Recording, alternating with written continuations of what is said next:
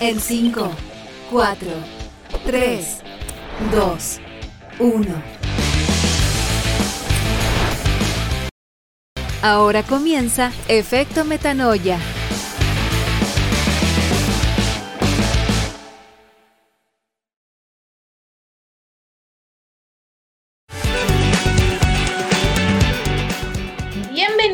Todos y todas a un nuevo capítulo de Efecto Metanoia aquí en TX Plus. Soy Dani Elster, me acompaña como siempre mi queridísima Rosario González. Y hoy conversaremos con la Sustainability Lead de Impact Hub Madrid, Cristina Sancho. Pero vamos a comenzar este primer episodio de marzo con una novedad. Bueno, si ya nos están escuchando sabrán que estamos con nuevo horario, ya no estamos a las 3 de la tarde en Chile, ¿cierto Ros? Sino a las 2 y por una hora. Estamos muy contentas que en este casi año ya que llevamos en Efecto Metanoia aquí en TX Plus, nuestro programa ha tenido un excelente recibimiento y por lo mismo ahora va a tener el doble de duración. Y bueno, como saben, yo estoy en España, por lo tanto aquí es a las 6 de la tarde, en Chile a las 2. Y este casi año realmente no habría sido posible sin el apoyo de nuestros dos grandes auspiciadores que han estado con nosotros desde el comienzo, que son la Reserva Biológica Willow Willow y la consultora de acción climática Implementa Sur. Así que de verdad, gracias porque estamos muy contentos de estos cambios que se vienen, que ya pronto empezará nuestra tercera temporada. Y eh, genial partir marzo, que a veces con mucho miedo, pero con buenos cambios, ¿no, Rose? ¿Cómo estamos? ¿Qué tal el lunes?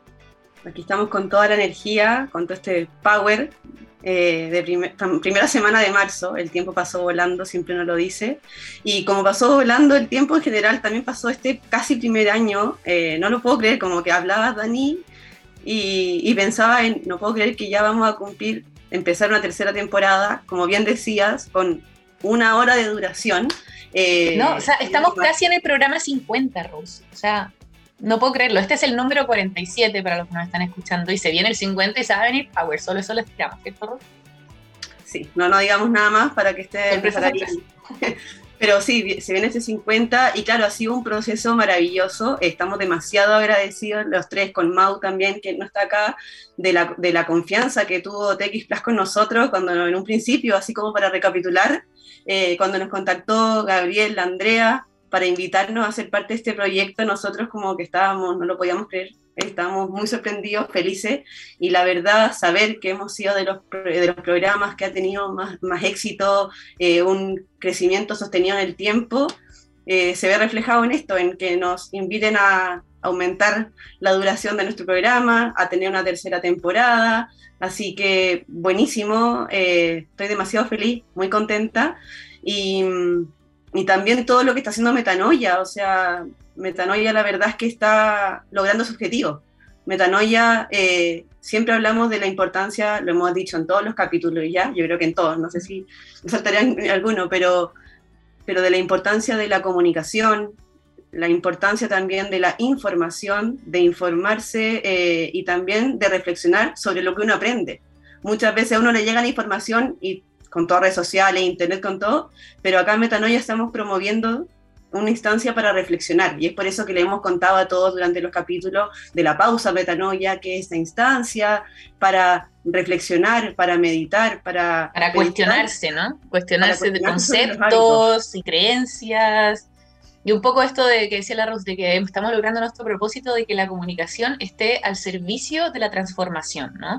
Y de ir instaurando este concepto de qué es la comunicación basada en la naturaleza, porque la naturaleza es lo que nos inspira, ¿no? Y creemos que ahí están las respuestas a muchos de los desafíos a los que nos em, enfrentamos hoy. Y, Metanoia es, esa, es ese hub digital, es esa consultoría en comunicación sostenible, en cómo podemos encontrar una narrativa realmente que responda a el contexto actual, ¿no, Rosy? Entonces, este programa y todo lo demás que hacemos en Metanoia y con nuestra maravillosa red de proyectos, eh, realmente creemos que está alcanzando puntos que nunca esperamos.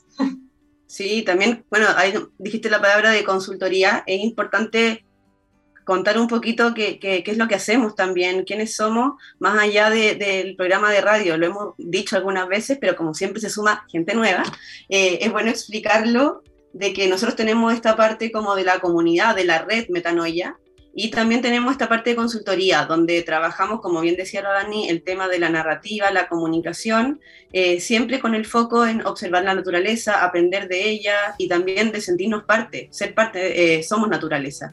Entonces, eh, así es como estamos gestionando Metanoia, trabajando, creciendo poquito a poquito y lo bueno es que no solamente en Chile, sino también en otros países. tenemos contactos, personas, seguidores, eh, clientes en México, eh, también en España, colaboradores también, saludo a nuestros colaboradores que les queremos mucho, que están en, bueno, ya ahora están en Chile, ¿no, Dani? Juan Pablo. Sí, la mayoría está en Chile, pero en un minuto estuvimos repartidos, estuvieron en todas partes.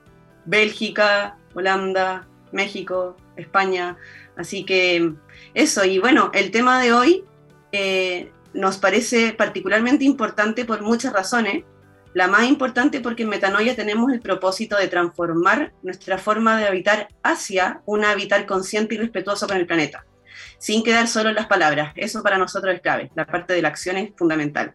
Entonces, hablar de cómo activar hábitos sostenibles hace todo el sentido. Y también porque Impact Hub es una organización cercana a nosotros. ¿Y por qué digo esto? Ahí tenemos a la Dani, que nos puede introducir eh, muy de cerca qué es el Impact Hub. Bueno, sí, como dice la Rose, nos, la tenemos muy cerquita porque yo que vivo en Málaga también trabajo para Impact Hub llevando proyectos de sostenibilidad, innovación, emprendimiento, ecosistema y ojalá muchos de regeneración, que es lo que estamos em, impulsando. Pero para contarles un poquito antes de empezar con nuestra entrevista, Impact Hub es la mayor red global de comunidades de emprendimiento con impacto. Está presente en más de 60 países de todo el mundo, tiene más de 100 espacios de coworking en distintas en ciudades, tiene eventos y tiene más de 200 programas anuales de emprendimiento e innovación. La idea de Impact Hub es inspirar, conectar y hacer posible que personas, empresas y organizaciones generen impacto positivo a través de su actividad profesional. En España están también en Madrid, Donostia, Barcelona, Zaragoza y Málaga. Así que en general, como, como red, llevan más de 15 años realmente catalizando la acción empresarial, lo que estábamos hablando antes, de generar un, una, algo concreto, tangible, y, lo que realmente quieren, muy alineado Metanoia, es construir mejores negocios para el mundo.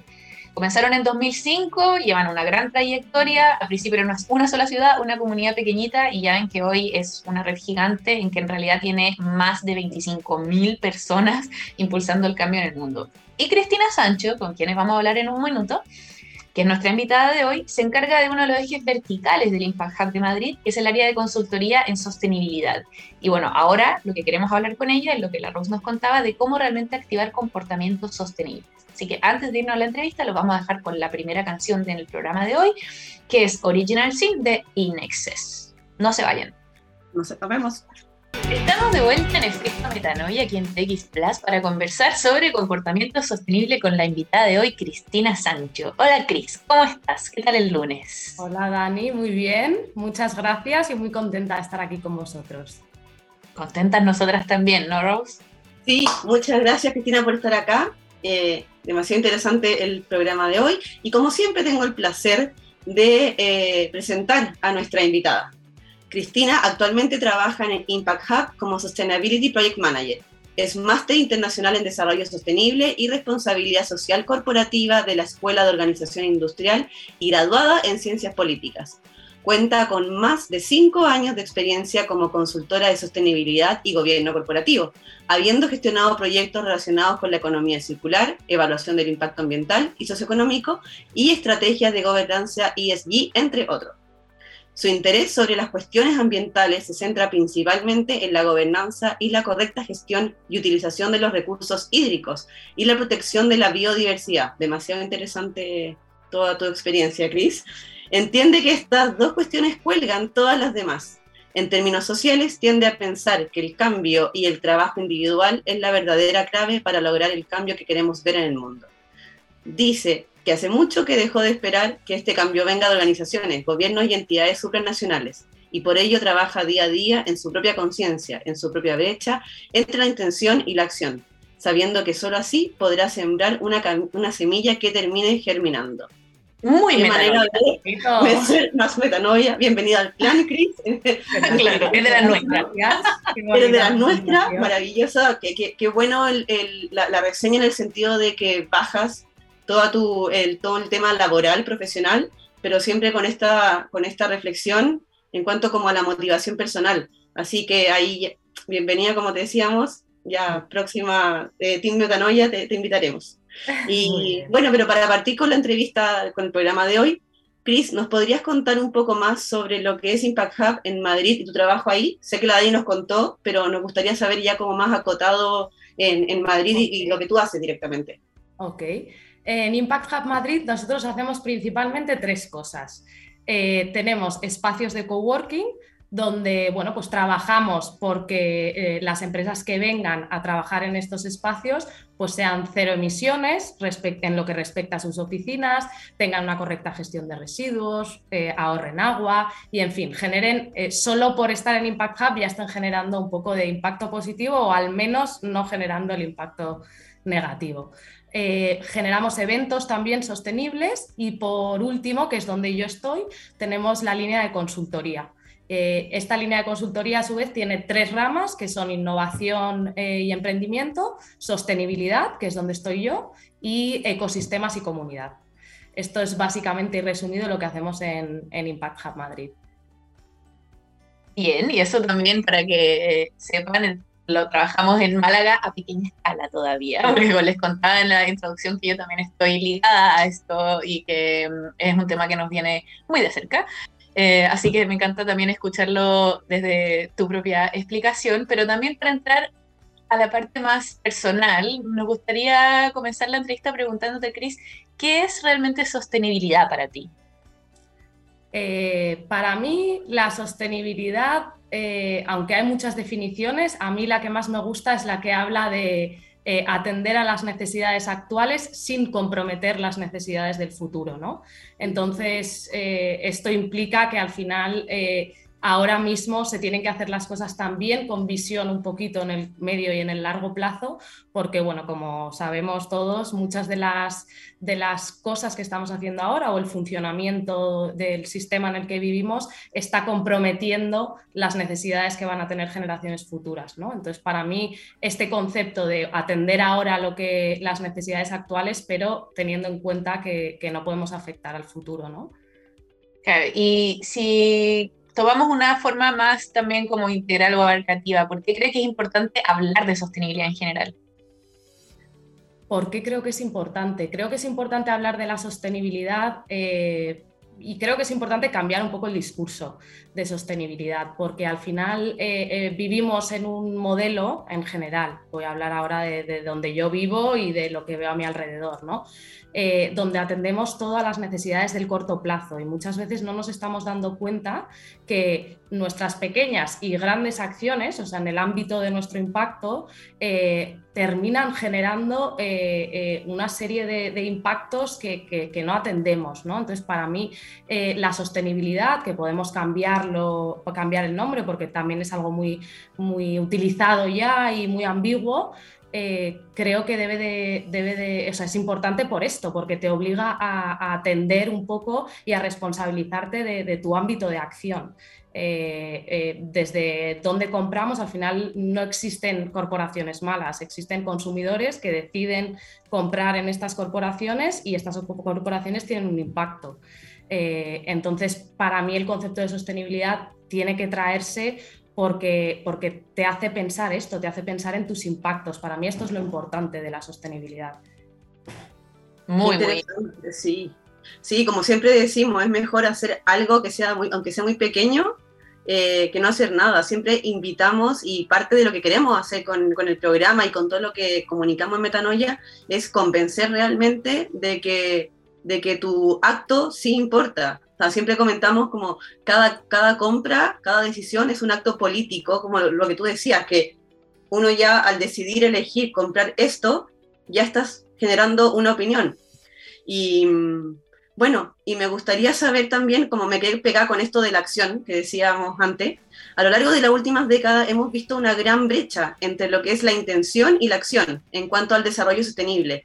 Me gustaría saber por qué crees que ha pasado esto. Yo esto lo asocio mucho a la ambigüedad ¿no? de, lo que se nos exige o de lo que tenemos por delante cuando hablamos de sostenibilidad. Yo, esto es mi opinión, ¿eh? pero al final yo lo que creo es que ha, sido un concepto muy ambiguo y es muy difícil, es tan abstracto y tan amplio que es muy difícil saber en qué enfocarse. Y esto a todos los, niveles, ¿no? a nivel individual, a nivel de empresa, a nivel de gobierno. Entonces, eh, hasta ahora ha habido eh, bueno, pues un paraguas de lo que se considera o de los asuntos que se meten dentro de la sostenibilidad, pero, pero claro, tú para, para afectar, para tener un impacto real, tienes que entender dónde tienes el impacto como individuo y como organización. Entonces, eh, para mí esta brecha viene mucho de, la ambigüedad, de no realmente no saber dónde, dónde, tiene uno que generar el impacto. ¿no?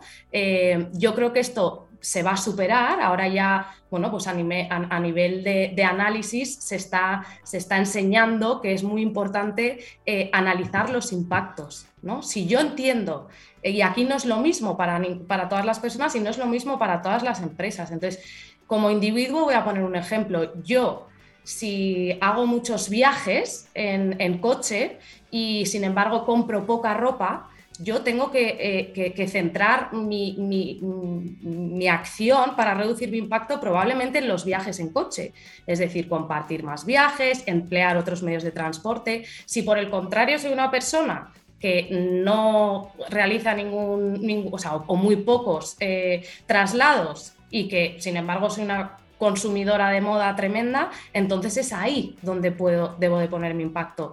Esto en las empresas ocurre lo mismo. Las empresas tienen que analizar dónde están sus impactos, dónde por su modelo de negocio generan un impacto y revertir los impactos eh, negativos y activar la generación de impactos positivos donde tenga que ocurrir. Entonces, eh, hasta ahora un poco yo creo que esa brecha viene del, no entendimiento, ¿no? O sea, yo al final me encuentro con la sostenibilidad como individuo y digo, ¡buah! Es un ámbito tremendo, ¿qué hago?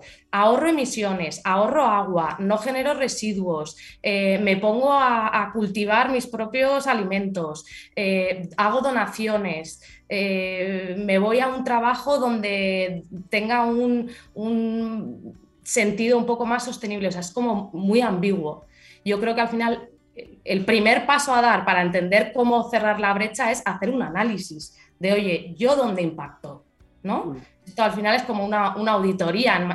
para las organizaciones se llama hacer un análisis de materialidad, que es al final analizar como compañía dónde generas los principales impactos y, y, en qué cosas debes de mover el barco.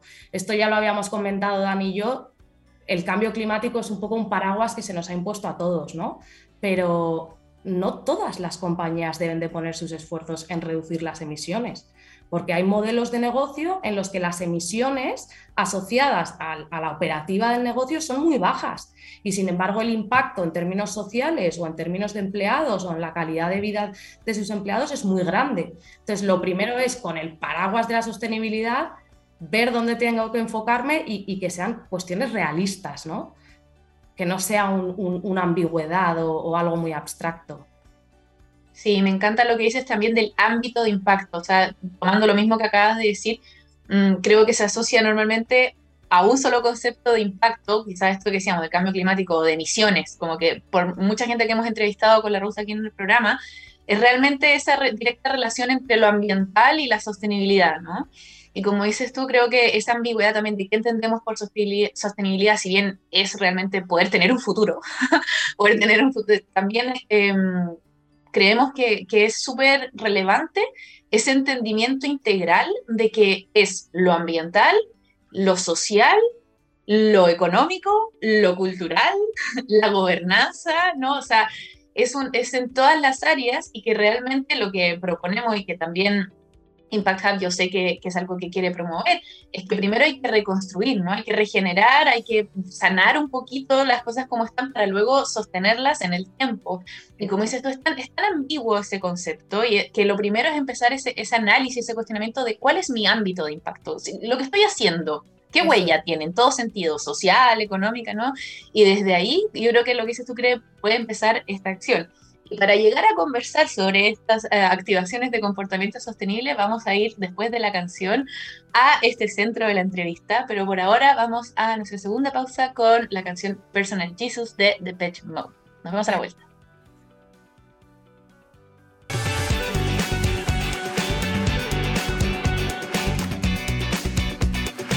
Seguimos nuestra entrevista con Cristina Sancho, quien lleva los proyectos de sostenibilidad en el área de consultoría de Impact Hub Madrid. Y Cris, si ahora analizamos la sostenibilidad desde un nivel individual, porque ya hablábamos de esta brecha y de qué pasa desde la intención a la acción y del ámbito de impacto, que me encantó eso. Pero ahora a nivel personal, ¿crees que hay impacto en el actuar personal?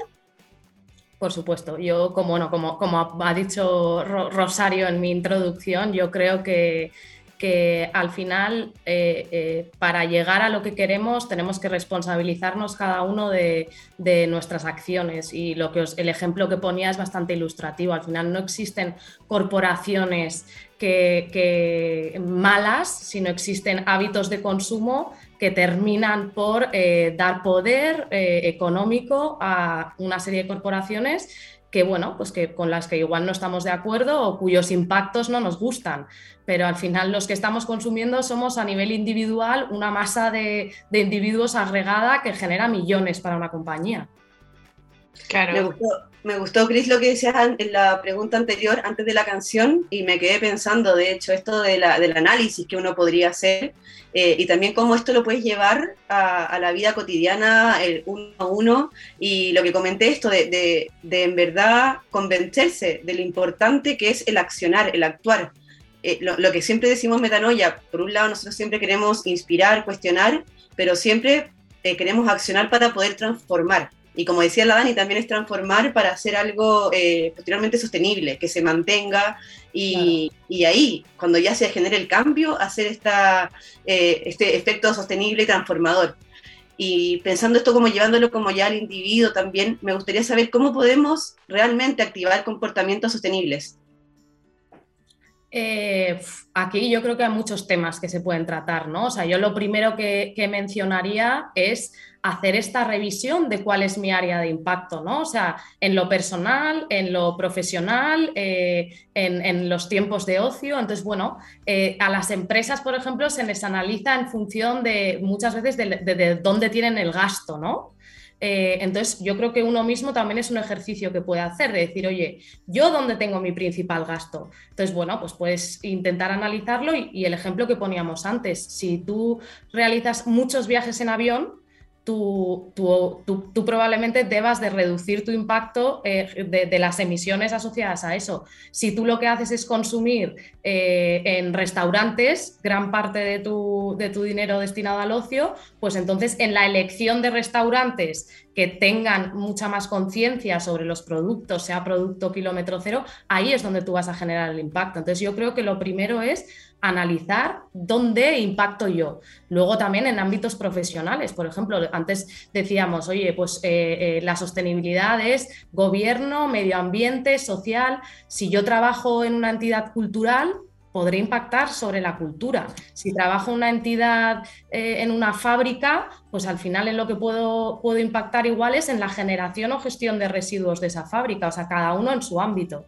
Y esto es un poco como de revisión, ¿no? De tomar conciencia de dónde están los impactos. Luego creo que es muy importante el cambio de, discurso. Creo que la sostenibilidad, igual que muchas otras cosas, ha, tenido un discurso un poco de, desde el miedo, ¿no? Desde eh, hecatombe climática, calentamiento global. Y yo, honestamente, igual es muy individualista esta percepción, pero yo cuando tomo hábitos eh, que son más sostenibles, los tomo porque me siento bien, porque me sienta bien cuando estoy fumando en la calle no tirarlo en el suelo e irme a una basura. Son gestos muy tontos, ¿no? Pero oye, yo fumo todos los días y puedo tomar la decisión de ensuciar mi ciudad o no.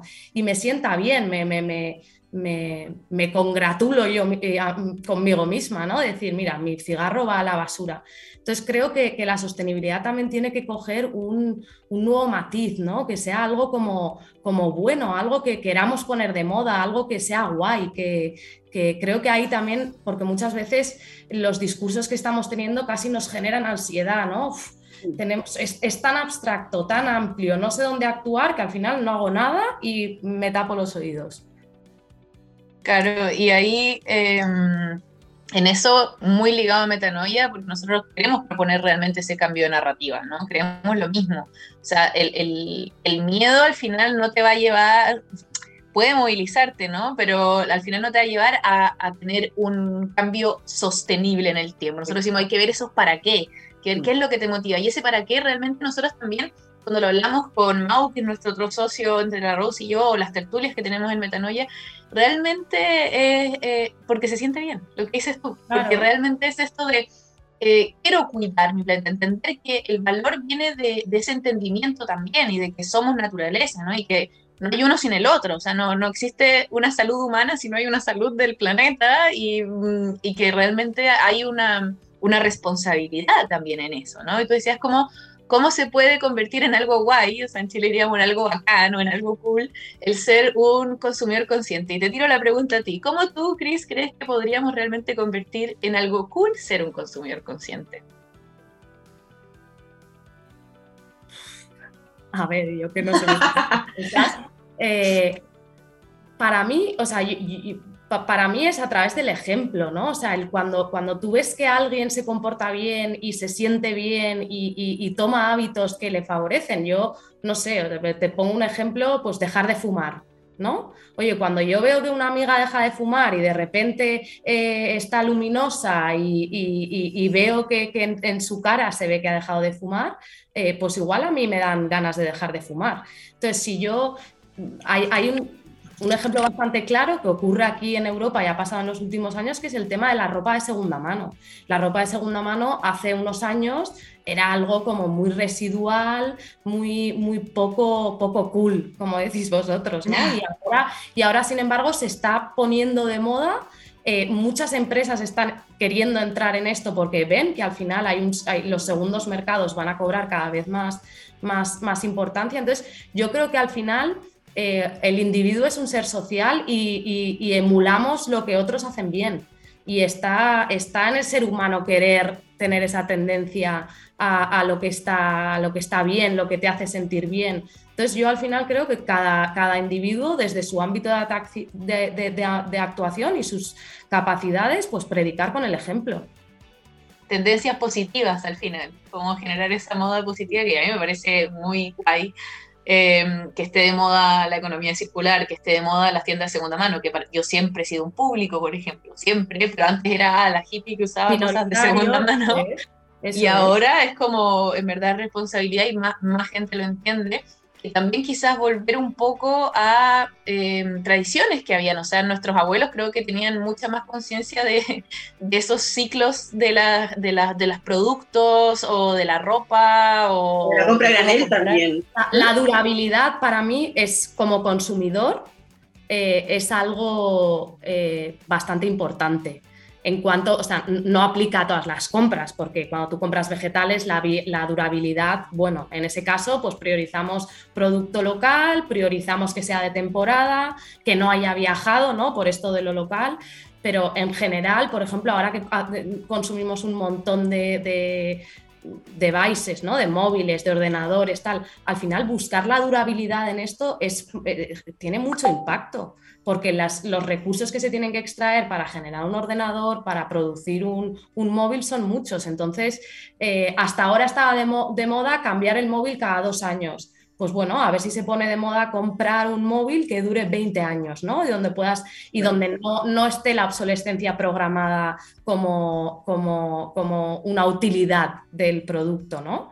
Eh, cuando compras ropa, pues oye, igual es mejor y más barato al final comprar una prenda que te dure 10 años que 10 prendas una vez al año. ¿no? Y también la compra granel, y así hay un sinfín. Afortunadamente hay muchas prácticas que podemos ir implementando en nuestro día a día que a poco a poco se pueden ir transformando en, en hábitos. Eh, me, gusta este programa porque estamos, si bien estamos hablando con una persona experta en temas de gobernanza corporativo, pero también estamos haciendo inmediatamente un paralelo a lo que es como la, vida a vida de cada uno. Entonces, aquí estamos, me interesa mucho saber el tema de, los hábitos y siempre saber que cuestan a veces, pero a mí me pasa personalmente lo que hablábamos antes, que cuando te hace sentir bien es porque te hace sentido. Entonces, qué importante es que te haga sentido algo para que tú lo entiendas y lo puedas eh, practicar. Pero también me gustaría saber, Cris, ¿por qué es difícil adoptar mejores hábitos? ¿Por qué será? el ser humano es un ser de costumbres, ¿no? Entonces, sí, sí yo creo que el, hábito al final es la costumbre. Entonces, ahí vuelvo un poco con lo que decía Dani antes. Muchas veces hay que desaprender hábitos. Tu, tu ejemplo más claro, eh, fumar tú estás acostumbrado, es un hábito, eh, me quiero, quiero mi descanso de cinco minutos en el trabajo, me voy a fumar, quiero, pero bueno, pongo otro ejemplo, el que toma cafés todos los días, ¿no? Y se lo lleva de camino al esto, esto es un hábito, y es un hábito además que igual te sienta bien, que te sirve para empezar tu mañana, entonces...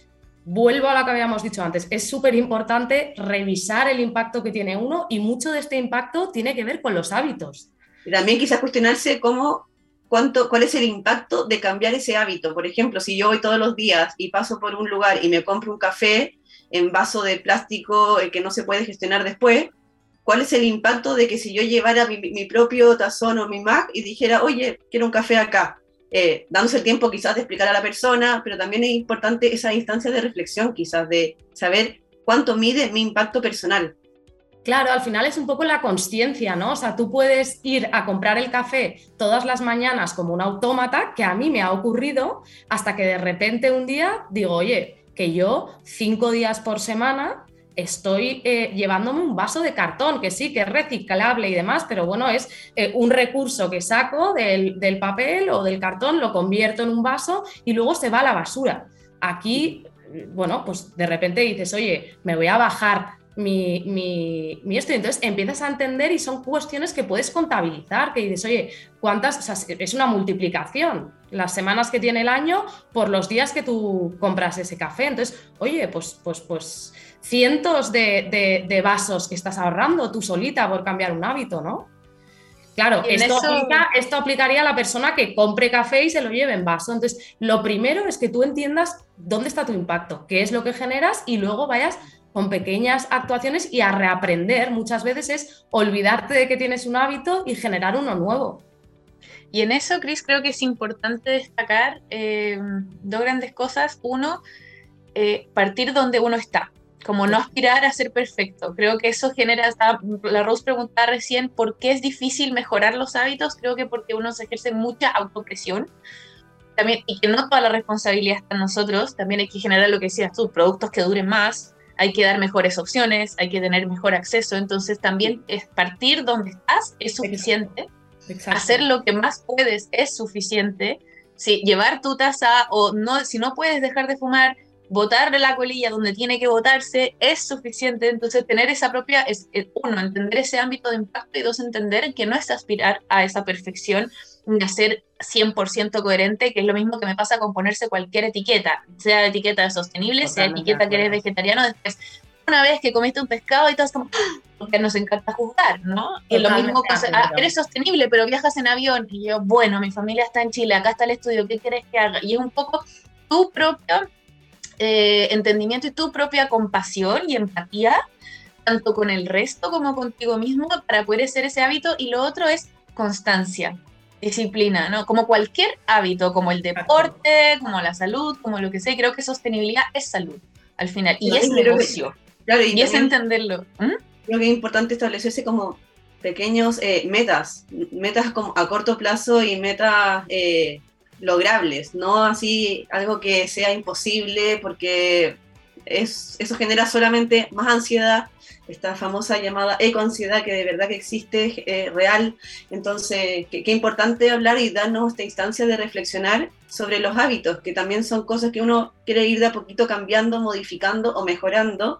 Pero bueno, aquí estamos recibiendo tips maravillosos de Cris también en esta reflexión con la Dani conmigo. Y en eso, Cris, también em, preguntarte si es que conoces em, algún análisis que se haya hecho de eh, si bien todos tenemos que saber cuál es nuestro ámbito de impacto, saber qué impactos cotidianos o comportamientos eh, son los que pueden generar un cambio mayor, ¿no? Como, o sea, hay, ¿conoces algún estudio, conoces algo en que diga como, mira, cambiar tal realmente tiene el mayor impacto?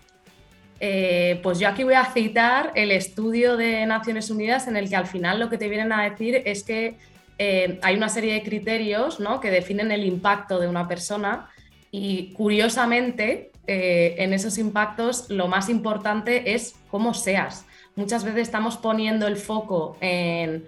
Mm, si, si, hago, si no hago en mi, en mi, trabajo, si genera un impacto, ¿no? Y al final el cómo, el cómo seas, el cómo te sientas, cuáles sean tus relaciones sociales y cómo te relaciones con ese entorno, es lo que realmente genera un impacto. Y aquí volvíamos, por, por eso mi creencia también de, de, que lo individual está un poco el secreto, ¿no? O sea, eh, yo me veo influenciada por otras personas. Entonces, si otras personas me llevan a mí a hacer las cosas bien, eh, genial. Entonces, yo creo que el, sentirse bien, lo que tú acabas de decir, Dani, de, oye, esto creo que hay muchos coaches que lo dicen, ¿no? O sea, cuando tú te pones objetivos, lo, sensato es ponerte objetivos que puedas cumplir y que te vayan a hacer sentir bien, no objetivos mega grandes que luego no consigas cumplir, ¿no? Y entonces te sientas mal porque no lo has cumplido. Eh, yo creo que, yo creo que la clave está en, el ser, en, el sentir, en el relacionarse. En, Impact Hub hay una, en uno de los Impact Hub de Madrid hay un mensaje muy bonito, ¿no? Que es, oye, tu impacto es entrar aquí con tu mejor sonrisa y dar los buenos días. Y es verdad, es verdad, esto es un impacto social. Eso me encanta realmente, es una actitud que se contagia y y, qué, poco valoramos eso a veces, o qué poco eh, destacado tenemos el, impacto que puede tener la, mm, proyección que tiene tu equipo, ¿no? Una persona en el equipo, y que lo, volvemos a lo mismo, llevamos todo este tiempo en, este programa hablando también de, los, de, lo, ambiental al final, del vaso, de las emisiones, de todo, pero me encanta que vuelvas a tocar lo que es ese, ese impacto social, ¿no? Y que también hay otros estudios, que me acuerdo en el, máster como los, mencionaban, y que dolía igual verlo, que era como cuál era eh, en un ranking de encuestas como, y de, de, análisis también de esto, de emisiones al final, eh, cuál era la actividad que más impacto podía tener, era dejar de tener mascotas. Porque tiene tanto impacto en la comida de las mascotas y cómo se puede tener, y todo lo que estábamos en la clase era como, ah, no, qué dolor. ¿no? Bueno, y obviamente el más de todo, hijos, ¿no? Una, hijos puede tener una cantidad de impacto también enorme, pero un poco eso, cuál es tu ámbito y como tu decisión y lo que se siente bien y lo que te hace sentido hacer. Y, y ver tu propia... Eh, configuración de eso al final, que no es solo lo ambiental, que en cómo estás en lo social y, poner todo eso sobre una balanza, ¿no? Sí, es Pero ahora también a, algo holístico, ¿no? O sea, la algo vida holístico. No, es, una cosa u otra, es un poco todo y, y, bueno, pues yo quiero pensar que el ser humano ya está capacitado para, para para ser consciente de qué, le hace sentir bien, qué le hace sentir mal, qué genera un, bienestar más allá del propio en el entorno, qué no. Y, luego dónde incidir, ¿no? O sea, dónde incidimos cada uno. Pues si yo tomo cafés todas las mañanas, incidiré ahí y no incidiré en mascotas si no tengo. Claro, entonces, está, creo que es muy bueno en lo que decía la Rose de esta pausa metanoia que siempre hablamos de detenerte y ahora quizás hacerte esa pregunta de cuál es mi ámbito de impacto, ¿no? Esto de o cambiar el, café, que no significa dejar de tomar café, lo mismo, no, significa que tienes que dejar de fumar, no te estamos diciendo eso, sino cuánto puedes tú jugar, entre comillas, con ese impacto, ¿no? O ir viendo de a poquito qué efecto tiene en ti también. Eso, lo mismo, se siente bien, ¿no? Sí, tiene que ver con esto de, de hacer el bien y cuál es el real y el actual hacer el bien también. Hoy hacer el bien mm. es hacer estos cambios justamente. Entonces, eh, con esto de lo que tú hablabas en un principio, eh, Cris, de, cómo, de cómo hacerlo esto de que, de que, me hace sentir bien, cuál es ese bien que estamos haciendo, hacer esa invitación, creo que es importantísimo para que todos podamos tener un cambio, una transformación real.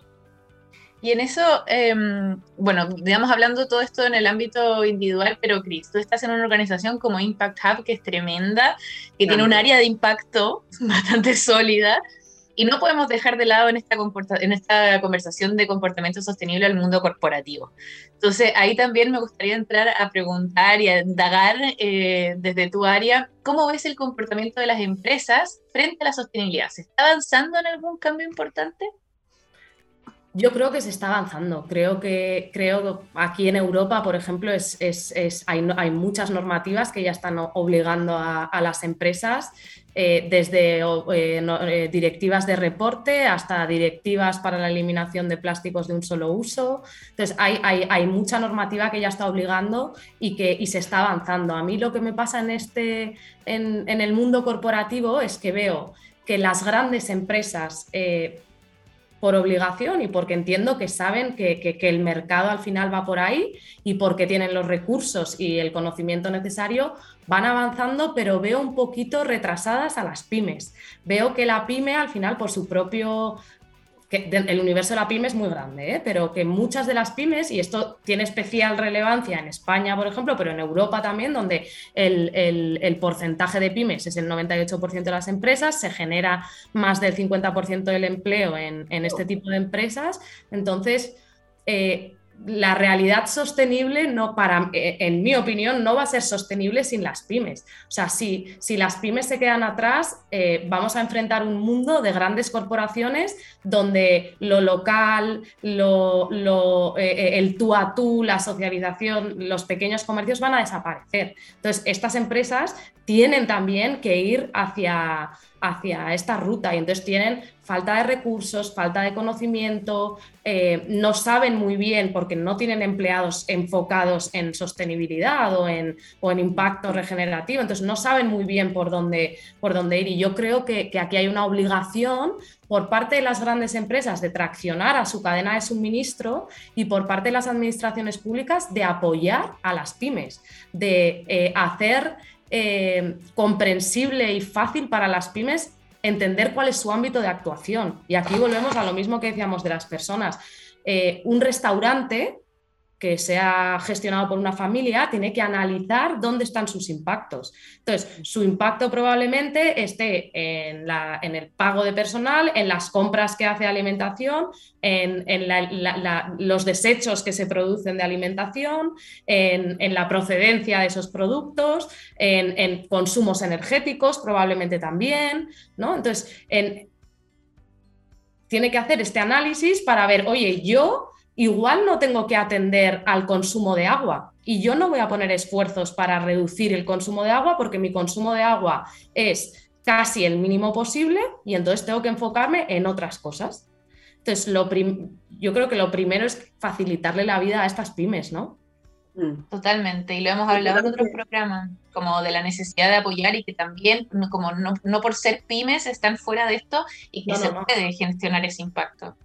Y también qué importante es el apoyo de, los gobiernos también, del desarrollo de políticas que fomenten eh, y que ayuden eh, la creación de, nuevos emprendimientos, empresas, pymes, con el foco hacia la sostenibilidad, pero contando, claro, con una eh, con un respaldo, con una seguridad de que van a poder surgir y, caminar hacia un futuro mejor. Claro, y, ser sostenibles económicamente, porque al final no hay que olvidar que, que no sobreviven las empresas si no hay hay eh, sostenibilidad económica. Bueno, en, ese, en ese contexto me acordé de nuestro capítulo número 43, si no me equivoco, que fue con Josefina Blanc, donde ella sí decía que eh, tener una empresa con poco sostenibilidad es un negocio rentable. Así que ella ahí lo hablamos harto, los invitamos a escuchar ese capítulo que sigue el 43, em, así que muy interesante ese tema. Y me gustaría saber también cómo pueden las organizaciones activar realmente comportamiento sostenible. ¿Tú tienes algún ejemplo que nos puedas contar, Cris? Desde la organización o comportamientos sostenibles, por ejemplo, en, clientes o en empleados bueno, el que te parezca más relevante contar, puede ser de las dos. yo, por ejemplo, tengo un ejemplo de una, compañía energética, esto, gran compañía, donde hicimos un análisis de impacto y entonces nosotros todos esperábamos ver que el impacto principal y, el, y casi el único a tener en cuenta eran las emisiones. Y sin embargo, aquí lo que vimos es que el 10% de, sus, de su impacto eh, era, eh, o sea, comparando emisiones y agua, el 10% de, del impacto en emisiones estaba ya siendo generado por el consumo de recursos hídricos. Y esto con, una tendencia a empeorar porque la ubicación de la central energética estaba en un sitio eh, con, bueno, pues con un riesgo hídrico importante. Entonces, esto fue muy, muy esclarecedor para para nosotros los que estábamos haciendo el análisis y también para la empresa, porque al final eh, ellos estaban poniendo todo su foco en reducir las emisiones. Y al final, en términos económicos, las emisiones, incluyendo el alcance 3, que el alcance 3 es, son las emisiones que se asocian no a la operativa del modelo de negocio, sino a lo que se emite, digamos, aguas arriba y aguas abajo. ¿no? Es decir, por causa de lo que se produce en esa empresa. Entonces, en términos económicos, eso suponía 100 y el agua ya hoy en día suponía el 10%. Esto al final fue un mensaje súper clave para la empresa, decir, oye, atiende a los recursos hídricos, empieza a circular eh, y, a, reducir tu consumo de agua y a hacer circular tu proceso, porque en, unos años igual, igual no puedes operar en este sitio. Claro, y está lo importante de saber el, ámbito de impacto y cómo darte cuenta que te puede sorprender. Quizás también si nos pudieras contar algunos ejemplos de proyectos que hayan tenido en el área de sostenibilidad de Impact. Ejemplos de proyectos. Nosotros, bueno, hemos desarrollado desde estrategias que al final pasamos por todas estas patas, ¿no? O sea, lo primero que se hace es analizar cuáles son los impactos relevantes de la compañía y en función de eso puedes plantear unos objetivos y unos compromisos estratégicos que tengan sentido con el modelo de negocio lo que ha ocurrido hasta ahora es que, pues eso, todos íbamos a por las emisiones, ¿no? Todo, para todos es importante las emisiones. Pues igual para una consultora eh, donde, donde eh, bueno, pues una consultora que esté en Impact Hub, el tema de las emisiones no sería algo relevante. Entonces tendrían que enfocarse en otras cuestiones, probablemente en cuestiones sociales que tengan que ver con la calidad del empleo, la conciliación de sus empleados, eh, la calidad del servicio que ofrecen, ¿no? Entonces, bueno, hacemos desde estrategia, hemos hecho acompañamiento a la certificación B Corp también, porque bueno, nosotros somos B Corp y creemos que realmente este tipo de, certificaciones que te da, lo que te hace es, y además el objetivo aquí nunca es certificar, el objetivo de, de B Corp es utilizar una herramienta en la cual tú analizas todo tu modelo de negocio y entiendes dónde debes de virar el barco y dónde está tu modelo de negocio de impacto.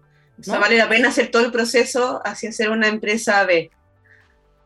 Para mí sí. Perfecto. Mí sí. Hemos hecho mediciones de impacto también, que esto al final es entender, eh, oye, un determinado proyecto qué impacto tiene, ¿no? Y el impacto aquí se entiende en el, cambio a largo plazo. Entonces yo puedo poner un, yo puedo estar igual con un proyecto que llevo años y por tradición están, las empresas lo, tienen, pero que en realidad el impacto que genera es mínimo. Entonces la medición de impacto también te permite ser eficiente y entender dónde poner recursos y dónde no. Me encanta, creo que queda bastante clara la diversidad de opciones que pueden haber. Y aunque hayamos alargado el programa una hora, igual se pasa volando, igual ya se acabó el tiempo, pero me gustaría terminar, Chris, preguntándote muy breve de todo este paraguas que hemos hablado de lo que es sostenibilidad y que más se da cuenta de que abarca muchas cosas. ¿Qué consideras que es la mayor urgencia que se tiene que abordar dentro de la sostenibilidad?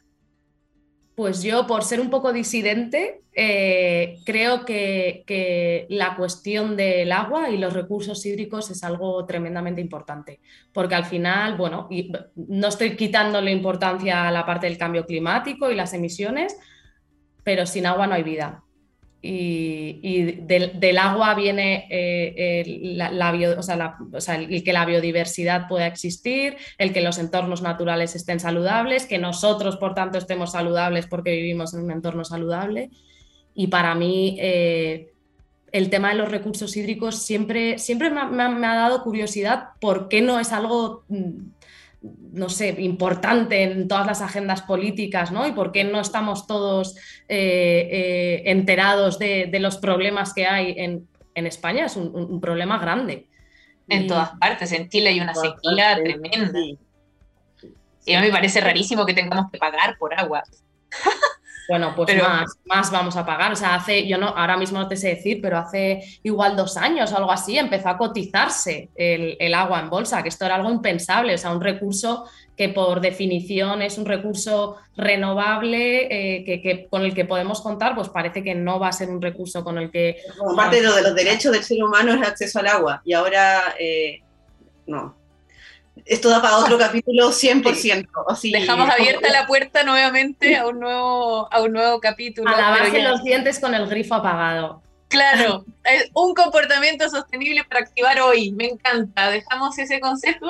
Hoy van a apagar el agua, mientras que a mí lo intenté con mi abuelo, no lo logré, me faltó quizás constancia.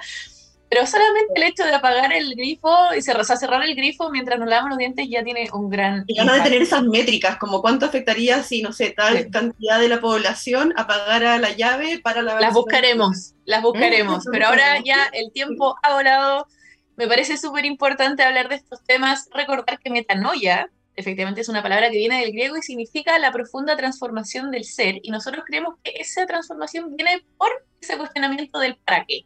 ¿No? ¿Y cómo vivo? ¿Cuál es el impacto? Y lo que dice Cris, ¿cuál es mi ámbito de impacto y qué puedo hacer ahí? Así que Cris, de verdad te agradecemos un montón el haber estado aquí, el partir nuestro primer programa con cambio de horario y con extensión de programa, así que espero que lo hayas disfrutado. Gracias. Lo he disfrutado un montón. Y también, si quieren saber sobre el Impact, eh, ¿dónde pueden saber más de ustedes, Cris? impacthubmadrid.com. No sé si es así, impacthubmadrid.com, pero en Google pones Impact Hub Madrid y te sale. Bueno, y para red global de cualquier, de cualquier otro país hay una red global, o sea que muy probablemente en los países que nos escuchan también haya. ¿No? Y como siempre decimos, acá estamos nosotros por si quieren saber, quieren hablar con Cris o saber más del Impact, eh, aquí estamos nosotros disponibles y también sigan en nuestras redes sociales, Efecto Metanoia. Muchas gracias también, Cris, por este increíble programa. A vosotras, ha sido maravilloso, la verdad. Sí, viste muy entretenido, así que te invitaremos de nuevo para analizar el, tema del agua o quizás cuando ya tengamos estas métricas de el, grifo, ¿no? Tendremos métricas la próxima. La próxima, pero eso. Muchas gracias Rose, muchas gracias Chris, muchas gracias Gabriel en los controles como siempre. Y nosotros nos vemos el próximo lunes. Recuerden que ahora es a las 2 de la tarde en Chile, 6 de la tarde en España. Nuestro programa Efecto Metanoia aquí en TX Plus. Los dejamos con la canción Beds at Burning de Midnight Oil. Nos vemos y que tengan buena semana. Hasta la próxima.